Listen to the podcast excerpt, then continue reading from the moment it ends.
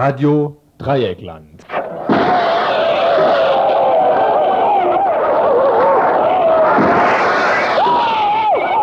Tagesinfo. Ja, herzlich willkommen zum heutigen Tagesinfo. Am Dienstag, den 26. April 1994. Heute am 8. Jahrestag der Reaktorexplosion von Tschernobyl. Dazu auch später in unseren Themen. Doch lassen wir uns gleich beginnen mit den Themen, nachdem ich euch noch die Telefonnummer hier im Studio durchgegeben habe für Anfragen, für Informationen, für Beschwerden etc. Die Telefonnummer hier im Studio von Radio Dreieckland. 31 028 und die 0761 für Freiburg. Kommen wir zu den Themen des heutigen Infos. Als erstes gleich ein Hinweis auf eine Mobilisierung um 19 Uhr. Eine Wahlpropaganda-Veranstaltung der Republikaner findet an einem neuen Ort statt als ursprünglich geplant, nämlich in dem kleinen südbadischen Städtchen Murg. Murg liegt zwischen Bad Säckingen und Waldshut ungefähr. Wir fragten an beim antifaschistischen Notruftelefon zur rechten Szene in der Region. Heute jährt sich zum achten Mal ein Ereignis, das laut Berechnungen der Statistik höchstens alle 100.000 Jahre vorkommen soll. Wie schnell doch die Zeit vergeht, dachten wir damals und heute, acht Jahre später, fragten wir Freiburgerinnen und Freiburger, ob sie mit dem Namen Tschernobyl noch etwas anfangen können. Nicht vorenthalten wollen wir euch die Themen der heutigen Gemeinderatssitzung. Hierzu ein kurzer Überblick. Ja, entscheidend in der heutigen Gemeinderatssitzung äh, zum großen Teil waren dies äh, altbekannte Themen. Es geht zum Teil um eine Kleinigkeit der B31 Ost, es geht um äh, Schulen, eine Anfrage von der linken Liste, die gestellt wurde im heutigen Gemeinderat, ging dabei nochmal äh, speziell zu den Auswirkungen des Asylbewerberleistungsgesetzes. In dieser Anfrage heißt es, bekanntermaßen sind die Auswirkungen des Asylbewerberleistungsgesetzes für die in unserer Stadt lebenden Flüchtlinge in hohem Maße diskriminierend, entmündigend und teilweise inhuman. Die Gestaltung der Alltag des alltäglichen Lebens sind, ist stark eingeschränkt, die ärztliche Versorgung ist eingeschränkt, eine Behandlung chronischer Krankheiten bei Flüchtlingen besonders häufig soll nach 4 Asylbewerberleistungsgesetz nicht mehr erfolgen. Die Anfrage nun an die Stadt. Teilt die Stadt die Auffassung, dass diese Praxis mit den Prinzipien eines Rechtsstaates nur schwer zu vereinbaren ist?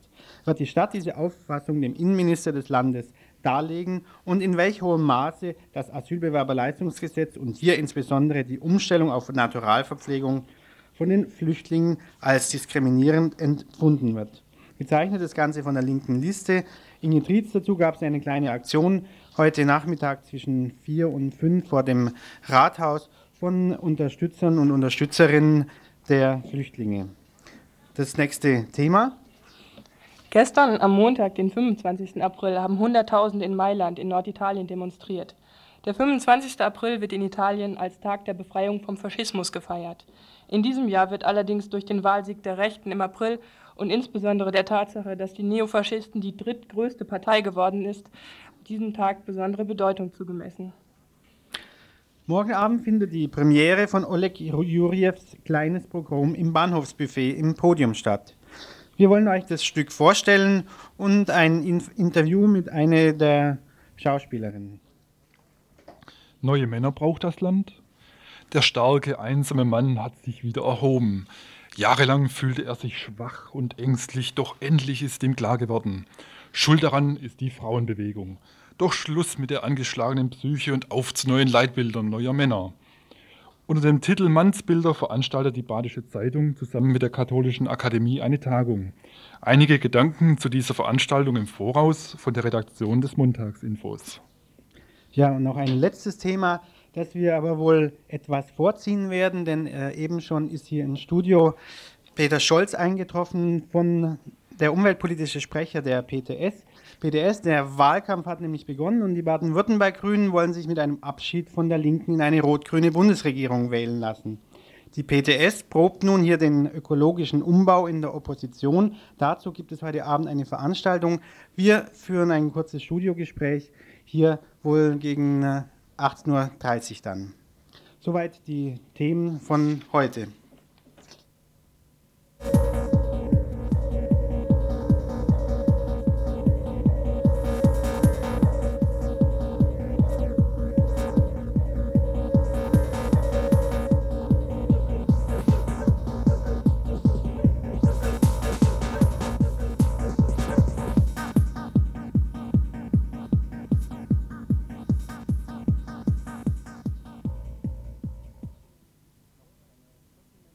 Noch eine kurze Meldung im Voraus, die uns per Fax erreichte vom Informationszentrum für freie Völker. Es geht um das Verbot der türkischen Wochenzeitung Mücadele in Deutschland. Am Sonntag, den 24. April, durchwühlte die Polizei sämtliche Räume, Nebenräume und Fahrzeuge der TER-Druckerei in Offenbach nach der so verbotenen Wochenzeitung Mücadele. Das Amtsgericht Offenbach ordnete in einem Beschluss vom 6.4.1994 die Durchsuchung der Druckerei TER an mit der Absicht, Druckexemplare der verbotenen Wochenzeitung Myzadele, so heißt es dort in der Anordnung, sicherzustellen und zu beschlagnahmen. Begründet wird dieser von dem Ermittlungsrichter Dr. Karls unterzeichnete Beschluss damit, dass die Druckerei der, die Zeitung Myzadele weiterhin druckt, obwohl die Vereinigung der Vrimci soll durch den Bundesinnenminister seit 1989 rechtskräftig verboten ist. In dem Verbot werden auch die Herstellung und der Vertrieb von Druckerzeugnissen untersagt. Das Informationszentrum, so heißt es weiter in der Presseerklärung, sieht durch diese Initiative von Justiz, Politik und Verfassungsschutz eine Gefährdung des Informationsrechts, auf das alle Bürgerinnen und Bürger ein Recht haben.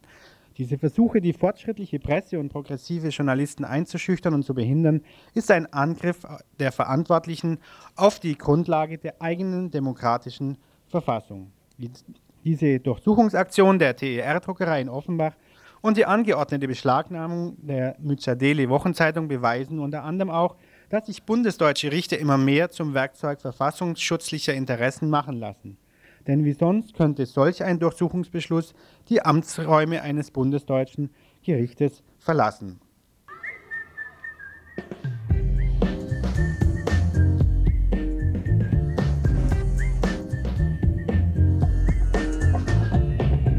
Loop and proceed again to a groove to make it wind and bend. The mind is in a different space, thinking of ways to unite the human race. How? Move to the swing. When the chorus comes, you have to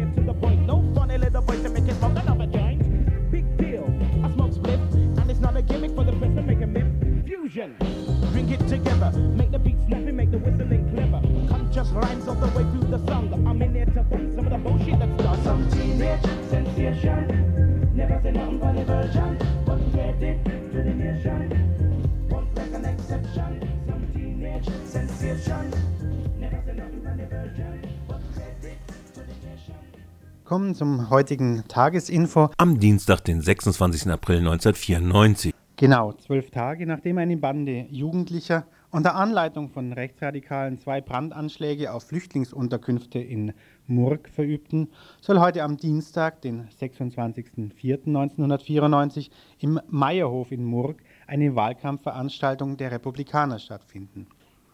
Das kleine Städtchen Murg befindet sich ungefähr zwischen Bad Säckingen und Waldshut nahe der Schweizer Grenze. Der eigentlich vorgesehene Veranstaltungsort in Walbach wurde durch politischen Druck aus der Bevölkerung kurzfristig abgesagt. Dass Mitglieder der Republikaner Brandanschläge auf Flüchtlingsunterkünfte planten und durchführten, war bis in die führende Spitze der Partei bekannt. Auch hier im Landkreis Lörrach-Waldshut waren Parteimitglieder in Anschläge gegen Flüchtlingsunterkünfte verwickelt. Im August 1980 gab es einen Bombenanschlag auf das Flüchtlingswohnheim in Lörrach.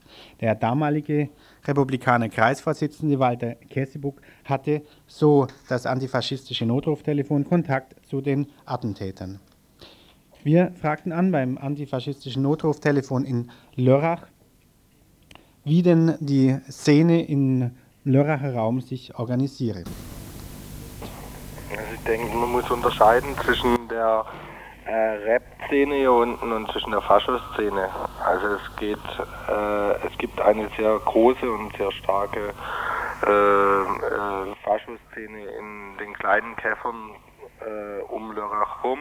Das wären zum Beispiel Wehr, äh, wo des häufigeren schon Anschläge waren auf das Flüchtlingswohnheim und äh, ja, wo, wo versucht wird, eine, eine, Struktur reinzukriegen. Also die Faschos versuchen eine Struktur reinzukriegen. Also führende äh, Rechtsradikale hier aus dem Landkreis, die wo in militanten Fascho-Organisationen sind, versuchen Jugendliche in den kleinen Käffern äh, zu militanten Aktionen zu bewegen. Die Republikaner selber hier im Landkreis sehen sehr schlecht aus. Sie haben seit 1989 keine Veranstaltungen mehr hier durchführen können und die Veranstaltungen, die wo vorher liefen, sind alle geplatzt aufgrund einer sehr entschlossenen, äh, ja, aufgrund so einem sehr entschlossenen Vorgehen von, von Antifas hier in der Region. Worauf führst du denn so eine relativ äh, starke Faschoszene eigentlich in der Region zurück? Also es beschränkt, beschränkt sich wirklich nur auf, äh, auf die Käfer drumherum. Ähm, ich denke mir, äh, also die sind äh, von uns auch ein Stück weit äh, ja, vernachlässigt worden, diese Käfer drumherum. Und äh, dort haben sich eben auch teilweise äh, organisierte Faschos oder so in Jugendhäuser und so eingenistet und haben dann ziemlich viele Jugendliche auf ihre Seite gekriegt. Du redest von organisierten Faschos oder auch von äh, anderen militanten faschistischen Organisationen. Mhm. Äh, welche sind denn das bei euch da vor Ort und wie treten die in Erscheinung?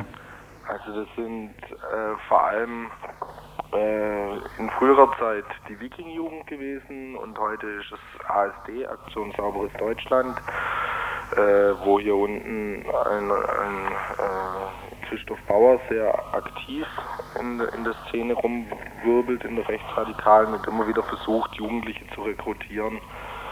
Dann äh, ist es in Wehr äh, die MPD, die äh, versucht, in, über die Jugendhäuser äh, ja, Jugendliche zu rekrutieren für, für Anschläge und so weiter.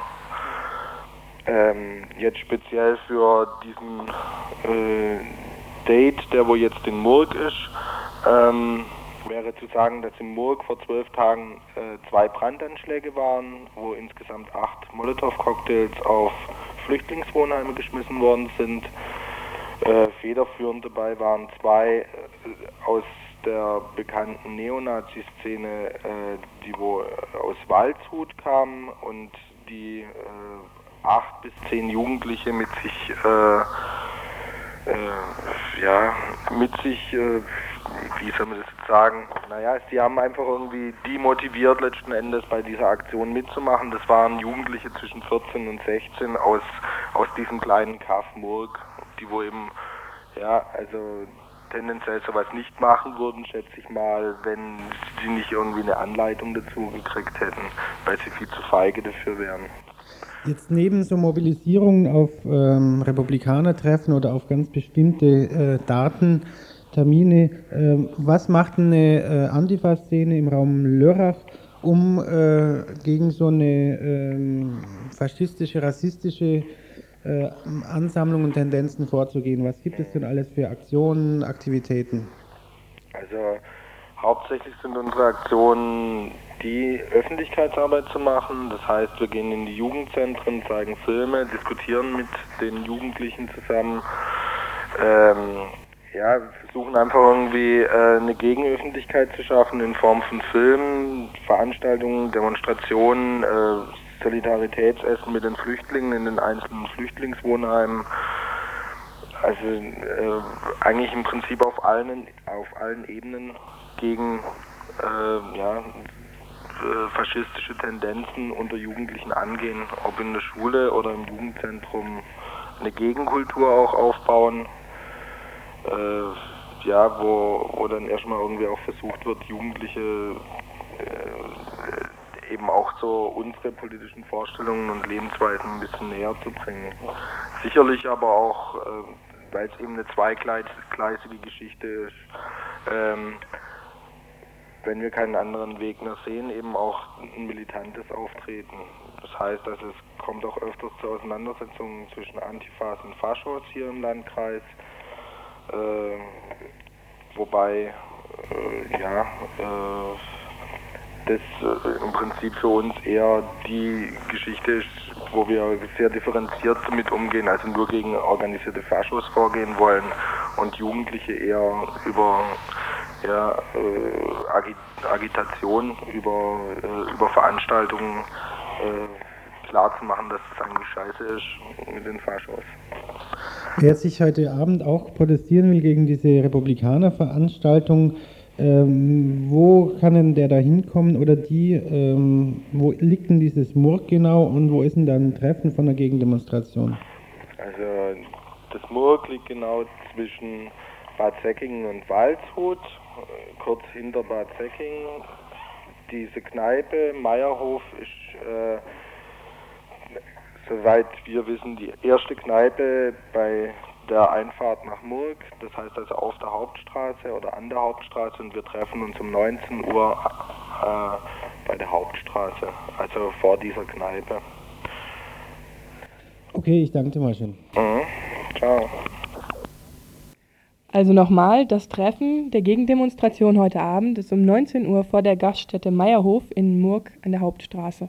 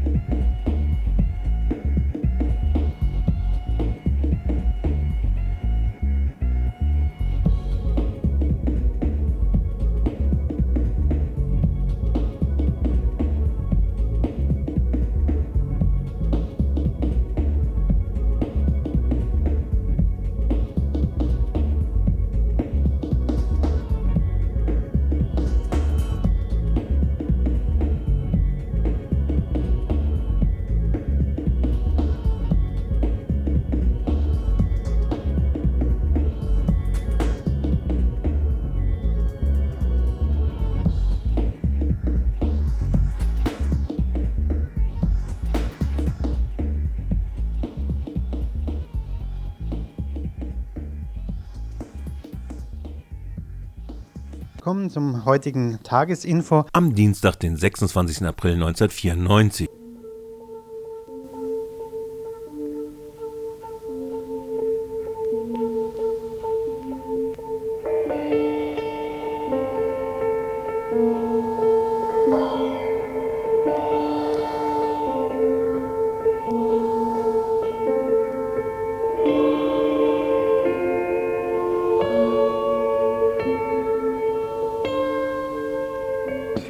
Wissen Sie, was heute vor acht Jahren für ein Tag war? heute vor acht Jahren Tschernobyl. Und was haben Sie da für Gedanken dazu? Keine guten. Überhaupt nicht. Und denken Sie, dass sowas mal wieder passieren kann? Das kann jederzeit passieren. Man hört noch nicht alles, was in Fessenheim los ist. Ich glaube, wenn alle Leute wüssten, was da los ist, wäre was, wär was los. Ähm,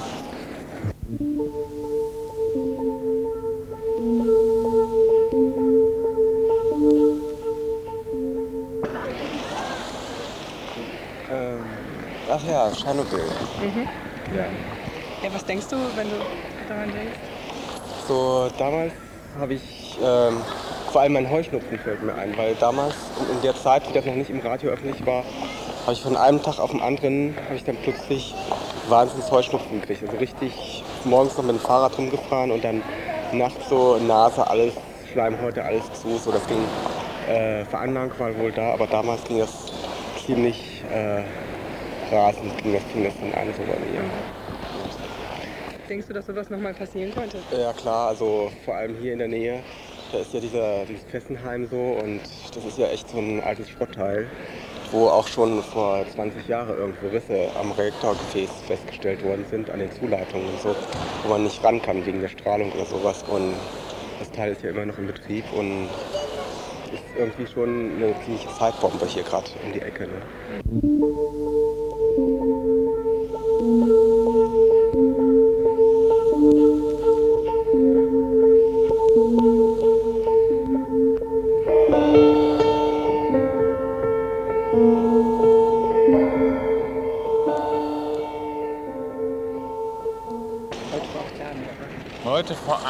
86? Ne?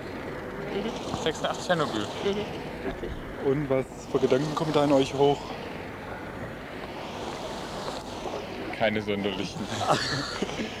Habt ihr keine Angst, dass sowas nochmal passieren könnte? Etwas schon. Also hier- ich, für, hier für Deutschland habe ich glaube ich keine Angst, dass das passieren könnte. Halt die deutschen Kernkraftwerke für ziemlich sicher. Aber Weißt du, wo in den ehemaligen äh, Satellitenstaaten von der Sowjetunion, da vielleicht schon eher. weißt, du, wo das nächste Atomkraftwerk steht von hier? Ja, hier in, äh, hier in Kehl, in, in, also auf jeden Fall da in Frankreich hier, Mhm. direkt im Elsass irgendwo. Ich weiß nicht genau, wie, das, wie, die, wie die Ortschaft heißt. In letzter Zeit auch berichtet, dass äh, da Schäden aufgetreten sind, die nicht ganz unerheblich sind. Also ich weiß nicht, das macht mir keine Angst, wirklich Mhm. Dem müsste ich auch Angst haben, wenn ich tagtäglich irgendwie über die Straße laufe. Es tut mir leid. Ja,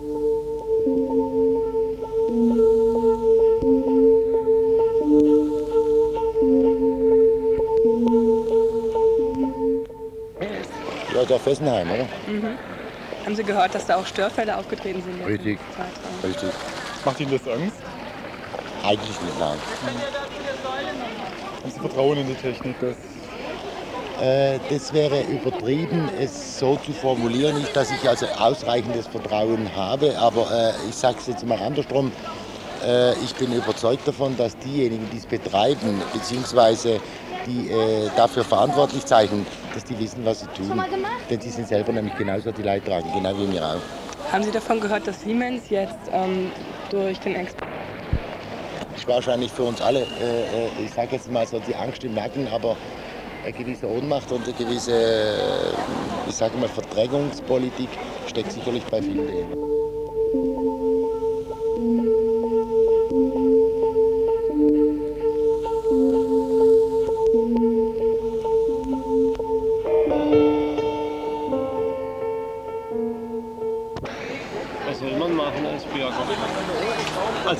braver Bürger.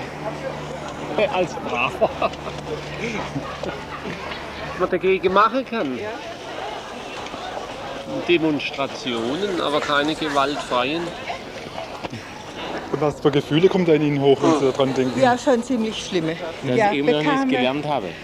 Wir bekamen damals gerade ein Enkelkind, oder der war ein Jahr alt. Und da haben wir in Freiburg Trockenmilch gekauft, musste mal rumlaufen.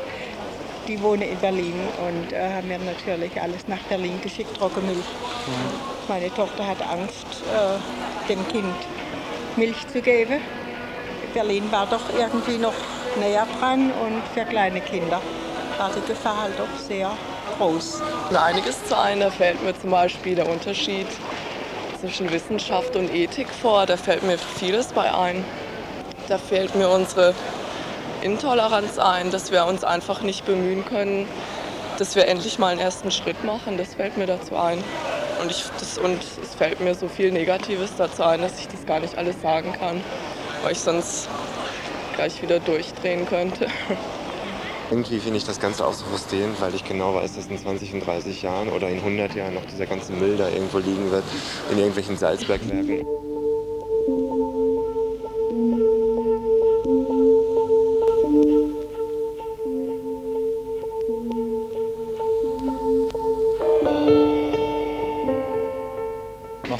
Gegen deine Angst?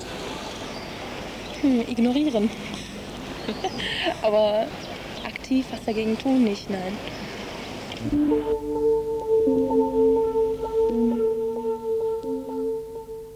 только видим э, увеличение количества э, заболеваний, ви- э, видим, значит, рост временной нетрудоспособности. Ja, wir können heute schon feststellen, dass die Zahl der Erkrankten äh, gewachsen ist. Äh, Dabei können wir feststellen, dass die Zeit, der, äh, wo die Leute die Krankenlisten bekommen und nicht arbeitsfähig äh, sind, ist auch gestiegen. So, это страх за детей.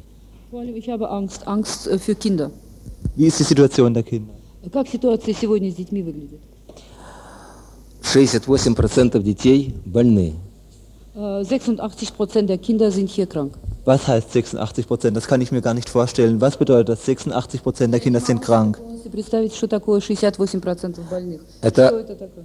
Это различные заболевания внутренних органов, которые имеются у детей. Das sind verschiedene Erkrankungen der inneren Organe, die wir heute bei den Kindern feststellen können. Alle die letzten Töne stammten von einem Interview, das 1990 von Axel Mayer mit dem Bürgermeister von Korma geführt wurde. Korma, eine Stadt in der Nähe von Tschernobyl.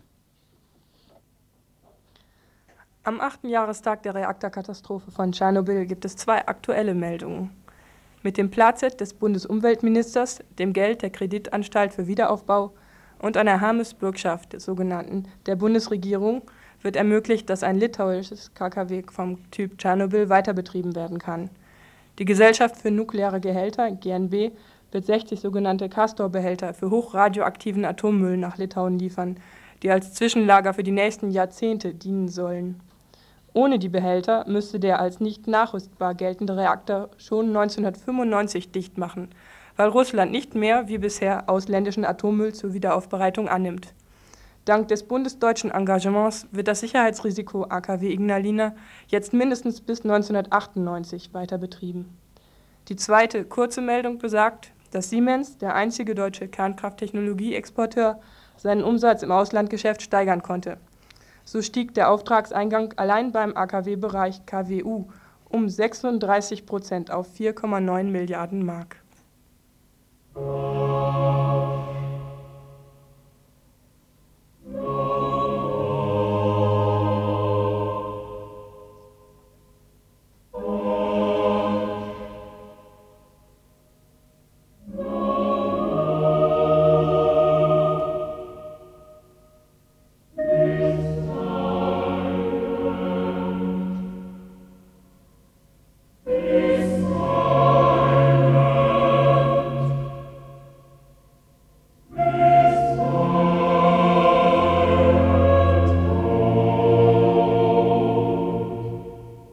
Happened very quickly, though, hasn't it? I mean, how, does, how do you react to that? The fact that, I mean, you know, you, I mean, how One minute not known and then it's, it's hard. That's all I can say. It's, it's like that sort of thing of everybody likes a song that call it what you want, but um, and like, it's, I like it's really cool and everything, but like people take it for the wrong reason as usual. Yeah. They think that I hit the sample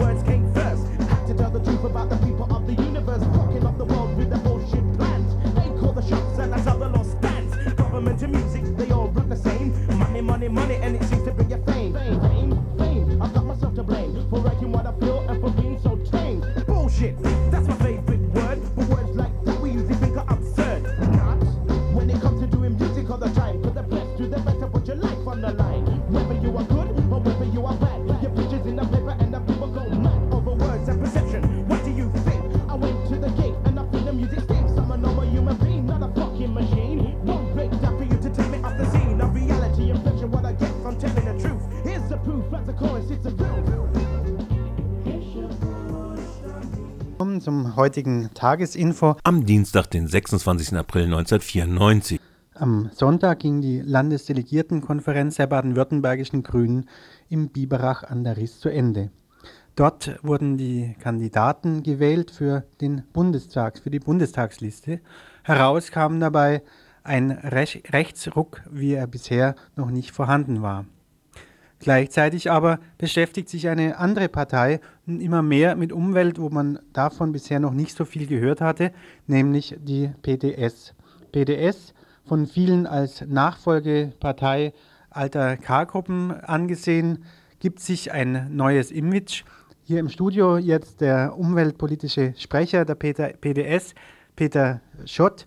Äh, Du hast hier in Freiburg auch studiert, kennst daher auch die baden-württembergische Situation noch. Was sagst du zu der Landesliste der baden-württembergischen Grünen für den Bundestag? Ja, ich bin, guten Abend erstmal. Ich bin schon seit sehr vielen Jahren in Berlin und bin natürlich über die Grünen nicht mehr so ganz informiert. Aber was ich aus der Presse und aus persönlichen Gesprächen erfahren habe, sehe ich das auch so, dass ein Ruck zur politischen Mitte getan wurde und dass linke Politikinhalte verloren gegangen sind oder auch noch weiter verloren gehen werden. Musste man dann daher aus Berlin jetzt extra jemand einfliegen für eine Veranstaltung zum Umbau der Gesellschaft? Ja, zum ökologischen Umbau äh, sieht das so aus. Wir machen sehr viel äh, Wahlkampfveranstaltungen bereits und als umweltpolitischer Sprecher reise ich durch ganz Deutschland, sowohl im Westen als auch im Osten. Und das hat sich jetzt hier ergeben für eine Veranstaltung heute Abend und ich freue mich auch persönlich ganz besonders, mal wieder in dieser Region politisch zu wirken. Es geht äh, um den ökologischen Umbau der Gesellschaft. Vielleicht äh, kann ich gleich zwei, drei Worte dazu sagen. Und zwar der ökologische Umbau wurde ja von den Grünen in die Öffentlichkeit gebracht seinerzeit Mitte der 80er Jahre. Ich selbst war auch mal Mitglied bei den Grünen beziehungsweise bei der alternativen Liste Berlin und habe da auch von auch zuvor von der außerparlamentarischen Politikseite kräftig mitgewirkt, damit äh, dieses Thema in die öffentliche Diskussion kommt. Wir haben bei der PDS sind wir seit etwa zwei Jahren dabei, uns äh, mit diesem Thema zu beschäftigen. Die PDS, wie du ja eingangs gesagt hast, äh, wird immer noch im Westen als Nachfolgeorganisation der alten Kader, der SED-Kader gesehen. Es ist inzwischen beileibe nicht mehr so. Es gibt sehr viele Mitglieder der PDS und wir haben einen sehr großen Sympathisantinnenkreis in der PDS, die sich mit dem Umweltthema beschäftigen. Ökologischer äh, Umbau. Früher hieß es ja mal ein bisschen anders. Früher ging man ja zuerst mal davon aus, dieses Wirtschaftssystem, das bestehende, müsste zuerst geändert werden, bevor überhaupt äh, ein grundlegender ökologischer Umbau möglich ist. Dafür standen lange Zeit auch viele Leute, die sich jetzt in der PDS engagieren. Was hat sich denn da jetzt geändert? Kann man jetzt sagen, die PDS ist jetzt zur umweltpolitischen Reformpartei gekommen? Ja, mit Reformpartei, das würde ich so nicht sehen. Wir vertreten ganz klar die Meinung, dass der ökologische Umbau einfach aufgrund der globalen Situation oder auch der speziellen Situation in Deutschland einfach vonnöten ist.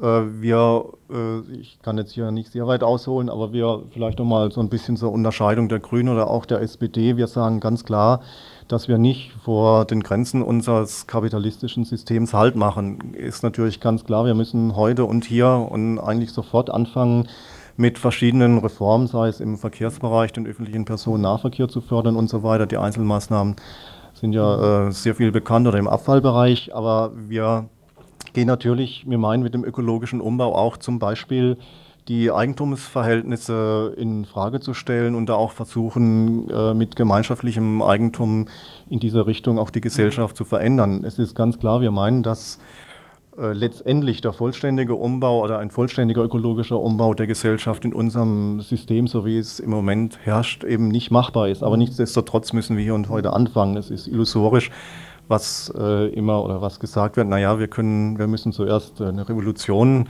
durchführen und dann fangen wir mit dem ökologischen Umbau an. Das ist, äh, glaube ich, also äh, wird bei uns so nicht gesehen. Wir wollen jetzt schnell aufhören, weiter hier Wahlkampf zu machen. Wer Ja, genau. dich hören will und einen Wahlkampf auch sehen will, kann Ja. dich heute Abend sehen im äh, Radikaldemokratischen Zentrum in der Egonstraße 54 in Freiburg. Wann geht die Veranstaltung 20 los? Uhr. Um 20 Uhr. Ich danke, dass du da Ja, warst. ich danke Tschüss. auch. But if they have a problem with it, then there's, then um, we should have ready and waiting an, a, an edited version that is not uh, contentious. Hear no bullshit it, this them. See no bullshit it, this them. See no bullshit of it, this them. Fusion of it, come on, of it, stop them. Hear no bullshit of it, this them. See no bullshit of it, this them. See no bullshit of it, this them. Fusion of it, come on, of it, stop It's a figure of speech. When some artists start to teach, but when I start, I teach and reach the hearts of people really truly give a damn about music. What goes out to man and woman? Book, book, book, book, book. I could write a book about wife who took the way to teach like Chuck or or Paris or the Rebel MC. Stupid just doesn't suit me. You may say that's another brother out to get money, well you're right. I need money like honey, but for the right thing when I rap and sing. Not for jumping around the stage and showing a girl love like ding-a-ling. Your image is based on your bodies. While you're doing music, is it just a hobby? These things are going on in the music industry. Money, brain, insane, fame, fame, endlessly. I can't take it no more, it's getting worse. I'm getting well vexed, listen to the second verse. This song, you have to stop, look and listen. Hear no bullshit, see no bullshit, say no bullshit, listen. Hear see no bullshit, say no bullshit, listen. Uh, just listen. Hear no bullshit, see no bullshit, say no bullshit, listen. Uh, Come blood, that's what I like to hear. No bullshit from my mouth. heutigen Tagesinfo. Am Dienstag, den 26. April 1994. Lei rifarebbe la marcia su Roma? Würden Sie nochmal auf Rom marschieren? Ma io credo che prima di tutto non c'è manca l'uomo. Ja, aber ich glaube, dafür fehlt es an Männern. Ja, weil ich volles Vertrauen habe und ich habe immer Vertrauen gehabt. Ich habe immer geschätzt, was mein Großvater getan hat. Ich habe kein Vertrauen in andere Personen, die momentan Italien regieren. Grazie, onorevole Mussolini, auguri. Quando, Vielen Dank, ehrbare Mussolini, viel Glück. quando nessuno di noi sarà più qui, quando sulle vostre poltrone sarà Wenn niemand von uns mehr hier sein wird, wenn auf euren Sesseln eure Kinder sitzen werden, wird diese Nachrichtensendung immer noch ein Fixpunkt für die Italiener sein. Idiota! Idiota! Idiota! Quella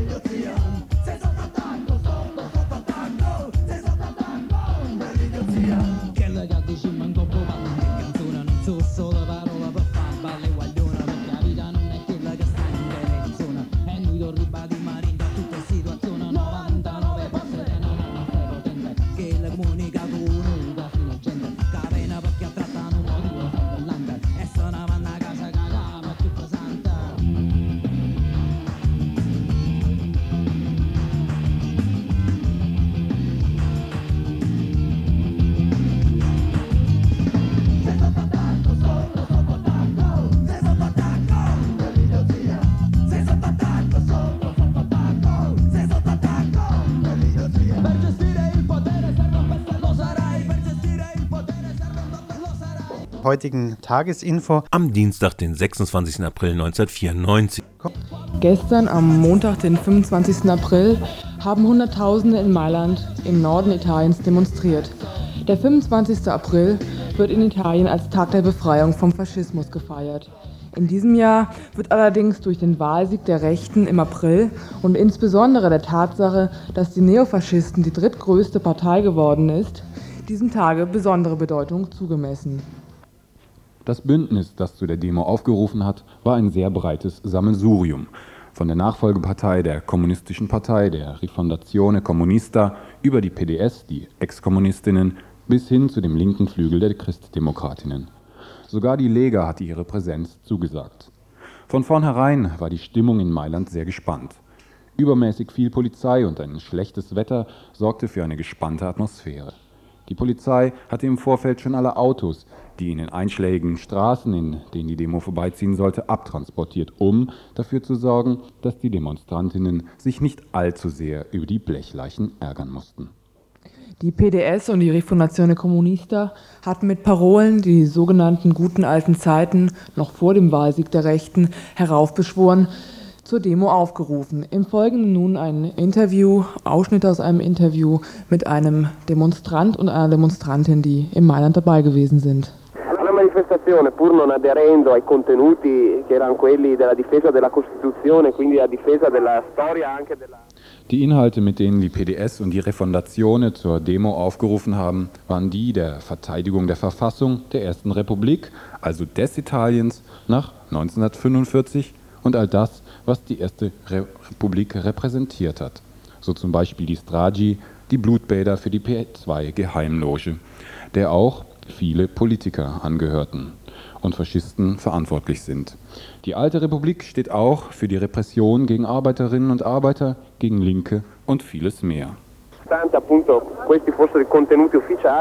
I centri sociali, i COBAS, strutture auto-organizzate avevano deciso di partecipare eh, Die selbstorganisierten, sprich selbstorganisierten Arbeiterinnen und Arbeiter, Lehrer und Lehrerinnen, Studentinnen und Schülerinnen, die besetzten Zentren, die sozialen Zentren hatten im Vorfeld beschlossen, nicht mit diesen Inhalten zur Demo zu gehen, sich von diesen zu distanzieren.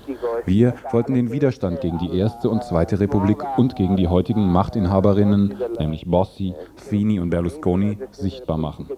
Widerstand soll nicht zu einem leeren Begriff verkommen, sondern sich immer auf die aktuelle politische und soziale Situation beziehen. eh, che si preparano a governare il paese, quindi da Bossi, Fini e Berlusconi. Migliaia di persone in piazza, c'è stata anche qualche eh, provocazione, nel senso che la Lega aveva aderito alla manifestazione dichiarandosi Hunderttausende waren in Piazza. Es gab gleich am Anfang einige Zwischenfälle, da die Lega sich als antifaschistische Kraft ausgegeben hatte und nun versuchte, in die Demo hineinzugelangen. Der Bürgermeister der Lega, Formettini, ist mit Tomaten angegriffen worden, als er zur Demo kam und einer der Chefs der Lega zusammen mit seinen 150 Männern ist von einer großen Menge an Demonstrantinnen vertrieben worden. Die Polizei hat versucht, mit Gewalt einzugreifen, um diese Herren doch noch einen Zutritt zu verschaffen. Aber schließlich ist es geglückt, den Ligistinnen, die Ligistinnen in eine Piazza zu vertreiben. Anschließend haben sie weder an der einen noch an der anderen Demo teilgenommen. Zwei Demozüge insofern, als dass es den Demozug der institutionellen Linken und denjenigen der außerparlamentarischen Linken gab. Questo blocco però della Lega in una piazza aveva impedito ai compagni di poter continuare a partecipare alla manifestazione e la cosa si è sbloccata nel momento in cui In dem Demozug der selbstorganisierten Strukturen, der besetzten und sozialen Zentren befanden sich ca. 30.000 Leute. Diese sind nach dem Zwischenfall mit der Lega nicht der eigentlich vorgesehenen Route entlang gegangen, sondern sind durch andere Straßen gezogen und haben die Demo mit einer eigenen Kundgebung abgeschlossen. Bei dieser wurde nochmal gesagt, dass wir diesen 25. April nicht als ein feierndes, zu feierndes Ritual sehen, den Widerstand der Partisaninnen und Partisanen gegen den Faschismus nicht als symbolischen Wert, als leeren Begriff ohne heutige Relevanz begreifen, sondern als Teil des selbstorganisierten Widerstands heute, der sich mit der neuen Rechten misst.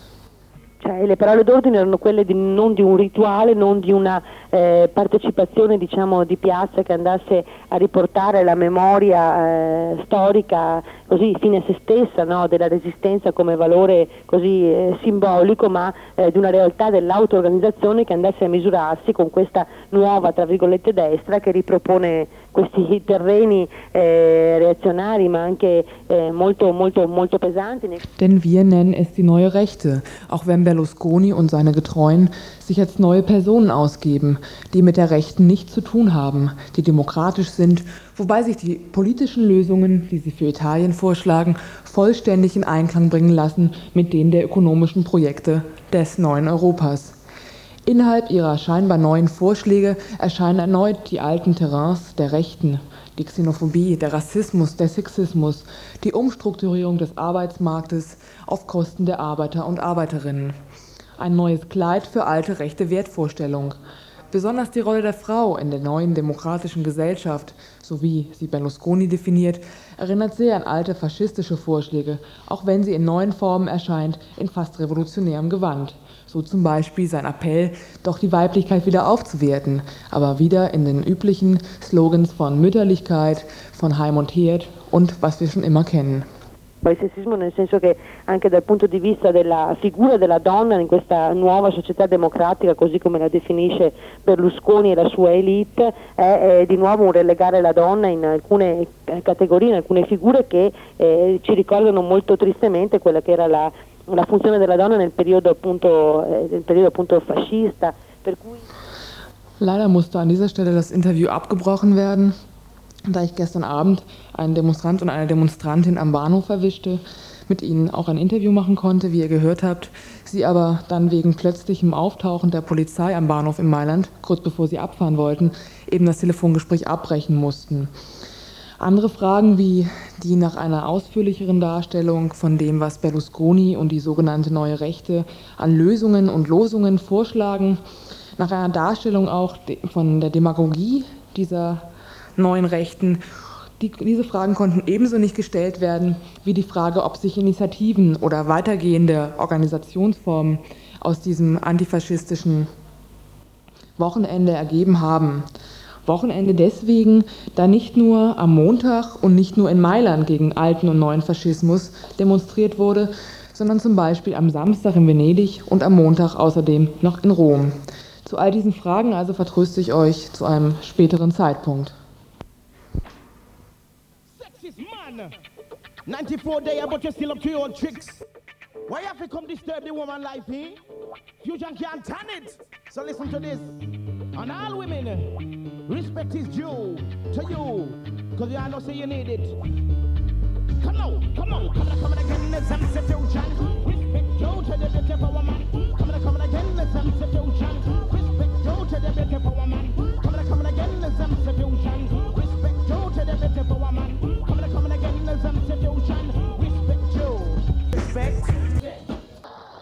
Und passend zur Musik bleiben wir noch etwas in El Salvador. Dort wurde am vergangenen Wochenende zum zweiten Mal in diesem Jahr gewählt. Zwar hatte bei den Parlamentswahlen im März die rechtsgerichtete Ar- Regierungspartei Arena mit Abstand die meisten Stimmen erhalten. Der Arena-Präsidentschaftskandidat hatte allerdings die notwendige absolute Mehrheit verfehlt. Die ehemalige Guerilla FMLN hatte gut ein Viertel der Stimmen erhalten. Am vergangenen Wochenende nun hatte die Stichwahl stattgefunden. Klarer Sieger ist der Kandidat der Arena Armano Calderón Sol. Das oberste Wahlgericht in El Salvador teilte mit, dass Calderón nach Auszählung der Stimmen eine Mehrheit von gut zwei Drittel der Stimmen erreicht hat. Damit kann der Unternehmer und ehemalige Bürgermeister der Hauptstadt San Salvador am 1. Juli die Nachfolge von Staatspräsident Cristiani antreten. Der Gegenkandidat Zamora vom salvadorianischen Linksbündnis unterlag mit einem knappen Drittel der Stimmen. Ob sich die Hoffnungen der Bevölkerung nach einer Verbesserung ihrer Situation erfüllen werden, wird sich zeigen müssen. Zum besseren Verständnis der Situation im Land wollen wir hier nun einen Blick in die jüngere Vergangenheit von El Salvador wagen.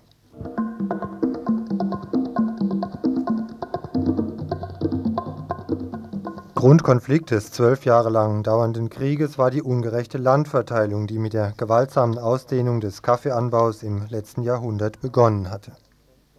Die Subsistenzbauern wurden ihrer Existenz beraubt zu Tagelöhnern, Wanderarbeiter und Händlern.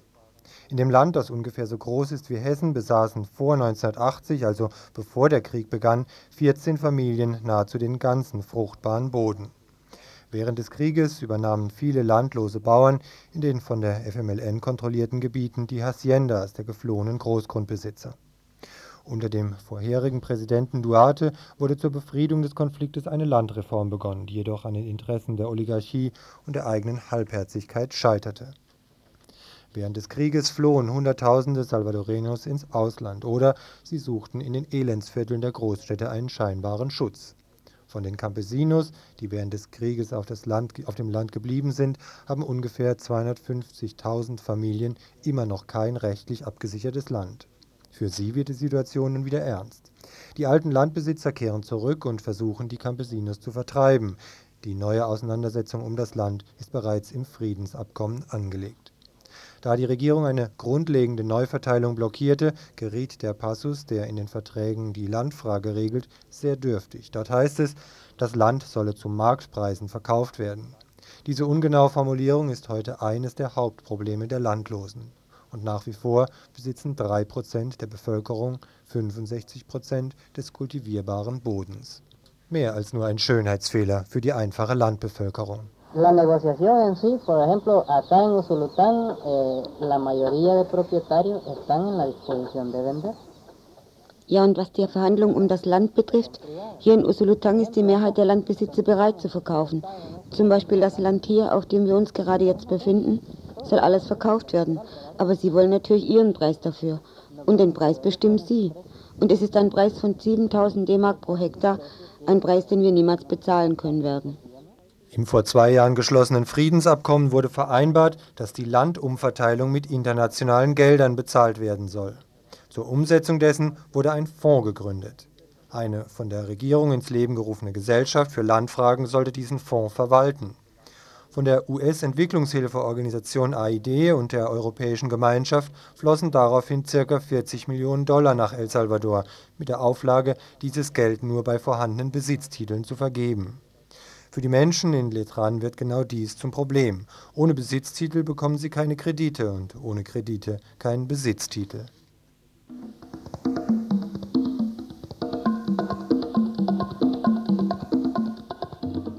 Auch die Situation der Menschenrechte in El Salvador ist alles andere als rosig. Eine Mitarbeiterin der Mütterorganisation Co Madres schildert den Mord an ihrem Sohn. Juan Carlos, mein Sohn, hatte keine Haut mehr auf dem Körper, nur noch das rohe Fleisch. Die Mörder hatten Säure benutzt.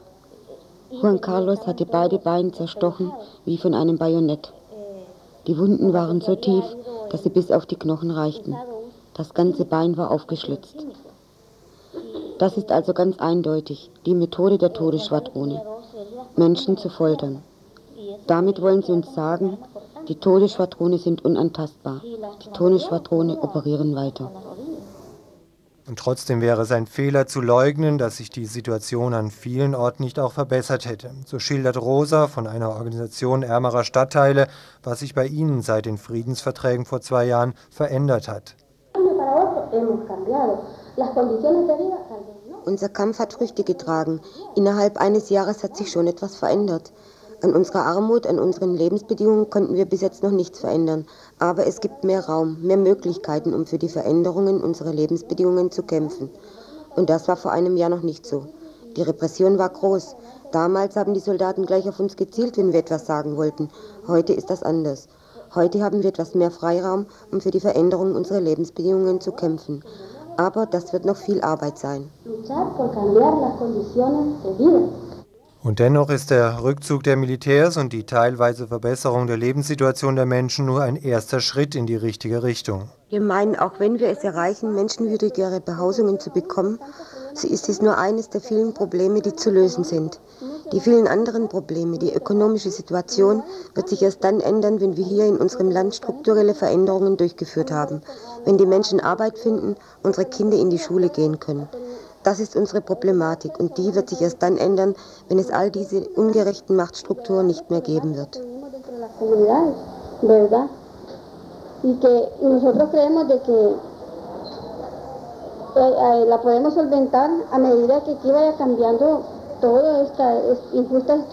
tiene, de poder que tenemos dentro de nuestro país.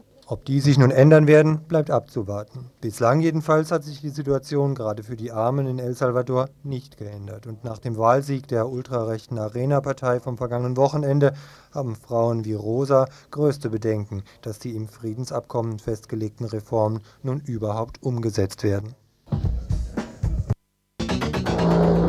One man, one vote. Heute ist es soweit. In Südafrika wird gewählt.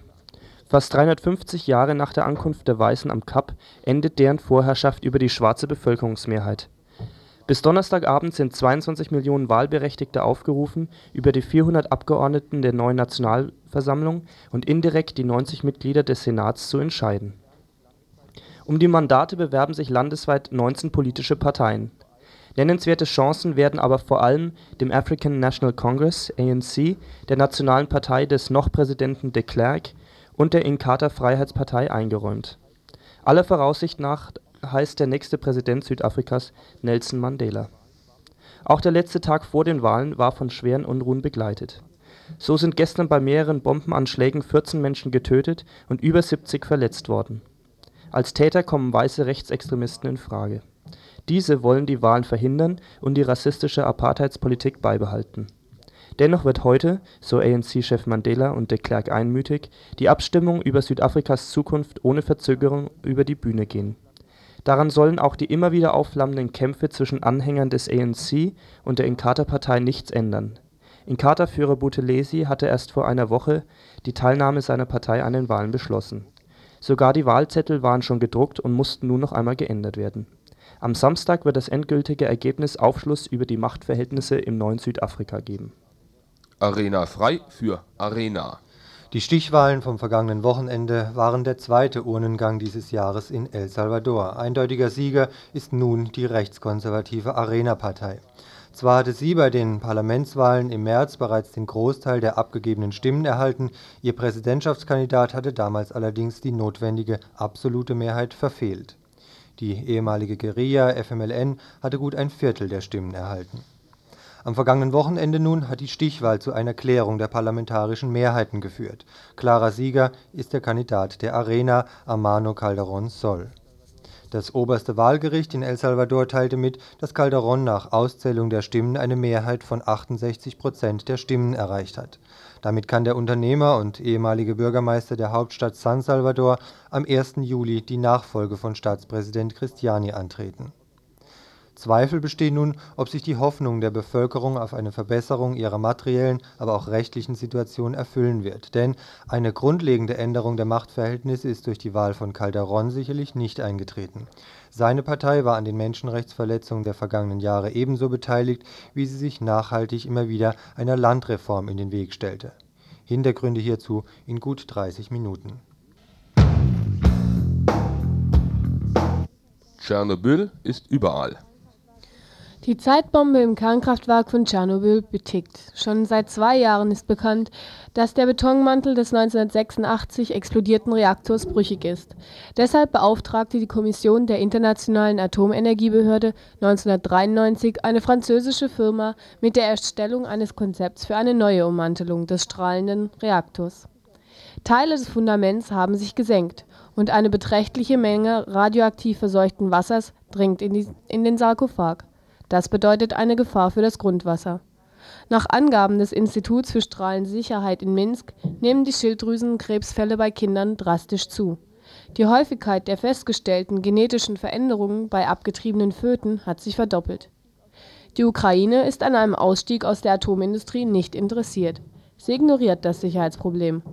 Dabei wäre ein Ausstieg derzeit so einfach, da der Stromverbrauch im Land stark zurückgegangen ist.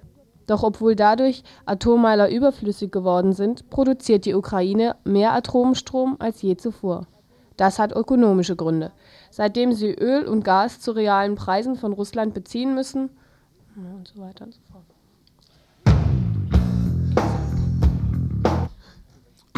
Atomgesetze sollen zurechtgebogen werden. Der Bundestagsausschuss für Umweltfragen debattierte gestern die Aufhebung wesentlicher Teile des gültigen Atomgesetzes. Unter Ausschluss grundsätzlich atomkritischer Wissenschaftler wurde die Frage der Endlagerung diskutiert. Problem hierbei ist die bis heute ungeklärte Frage, was mit abgebranntem Spaltmaterial passieren soll. Ganz ursprünglich war die Genehmigung von AKWs, wie die von anderen Industrieanlagen auch, von einem Entsorgungsnachweis abhängig gemacht worden. Da bei Inbetriebnahme der ersten AKWs allerdings noch keine Konzepte vorlagen, begnügte sich der Gesetzgeber mit einer befristeten Zwischenlagerung. Mittlerweile nun laufen sämtliche Zwischenlagerfristen aus, die Bunker selbst quellen über und ein Endlagerkonzept ist ebenso wenig in Sicht wie bei den, Betreibern der Wille, aus der Atomtechnik auszusteigen Deshalb diskutiert der Bundestagsausschuss nun über eine Novelle des Atomgesetzes. Der Begriff Zwischenlagerung soll, so einfach ist das, auf eine oberirdische Lagerung von bis zu 100 Jahren ausgedehnt werden. Mit Antworten auf die Frage, wohin mit dem strahlenden Müll, kann sich die Atomlobby dann doch noch ein klein wenig Zeit lassen. Der Umweltausschuss des Bundestages will das Gesetz am Freitag abschließend beraten. Nieder mit dem I im Essen. Für eine deutliche Reduzierung von Zusatzstoffen in Lebensmitteln sprach sich gestern die AGV, die Arbeitsgemeinschaft der Verbraucherverbände, aus. Nach Vorstellung der AGV sollen alle Grundnahrungsmittel zusatzstofffrei werden. Die AGV reagiert mit ihrer Forderung auf eine geplante europäische Richtlinie. Europaweit sollen statt der bisher bereits 55 erlaubten Zusatzstoffe dann 115 zugelassen werden sind die Zusatzstoffe erst einmal erlaubt, können die Hersteller frei verfügen, in welchen Mengen sie die Stoffe den Nahrungsmitteln zufügen. Die in Deutschland seit 1988 verbotene Propionsäure unter dem Kürzel E 280 eher unbekannt sollte dann zum Beispiel wieder eingeführt werden. Propionsäure, als Schimmelstopper verwendet, kann Krebstumore auslösen die AGV sieht hier eindeutig eine Bevorzugung der Hersteller zu Lasten der Verbraucher. Nicht alle der bisher verwendeten Substanzen und von den neu hinzukommenden Substanzen seien gesundheitlich unbedenklich. Wir vom Morgenradio können da nur empfehlen, freitags um 7.30 oder 9.30 Uhr dem Marktbericht auf 102,3 MHz zu lauschen. Hier gibt's Tipps zu frischen, nicht haltbar gemachten, saisonalen Lebensmitteln